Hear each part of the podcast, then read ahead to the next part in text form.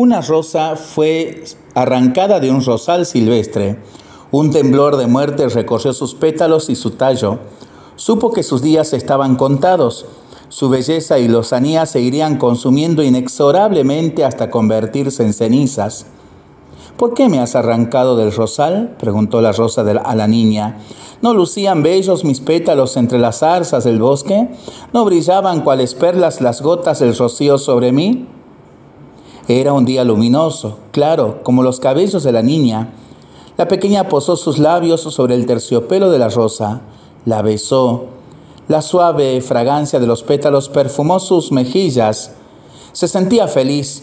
Luego se la colocó detrás de la oreja y corrió a arrojarse en los brazos de su madre. Las rosas del rosal entonces comprendieron todo. Ellas eran rosas y nada más que rosas lanzarían su aroma delicado al viento y luego se agostarían.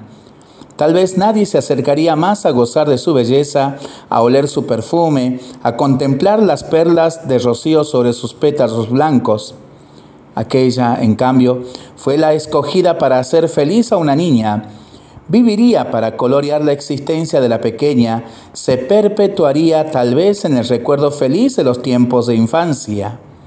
¿Y ella se había dado cuenta? ¿Y qué enseñanza podemos tomar de este relato de Marcelo Bravo Pereira?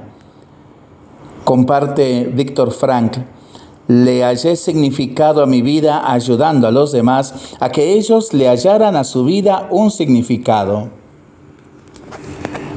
Lo pensamos y lo rezamos en familia y entre amigos. Mientras lo hacemos, pedimos al Señor su bendición. Le seguimos pidiendo por el por el fin de la pandemia, de las guerras y por el buen tiempo para nuestras vidas, nuestros animalitos y nuestros campos. Y nosotros responsablemente nos cuidamos y nos comprometemos a ser verdaderos instrumentos de paz. Que el Señor nos bendiga en el nombre del Padre, del Hijo y del Espíritu Santo. Amén.